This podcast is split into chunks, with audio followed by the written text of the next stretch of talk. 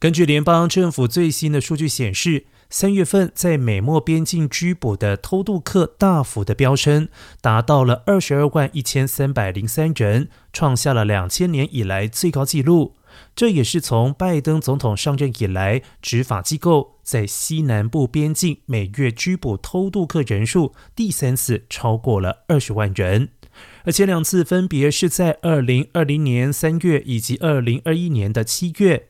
边境偷渡客人数大增之际，正值拜登政府准备结束被称为“四十二条款”的特朗普时代为防疫所创建的公共卫生条例。而该条例令联邦当局可以不用经过任何审理程序，迅速驱逐偷渡客。从二零二零年三月该政策执行以来，被驱逐偷渡客超过了一百七十万人。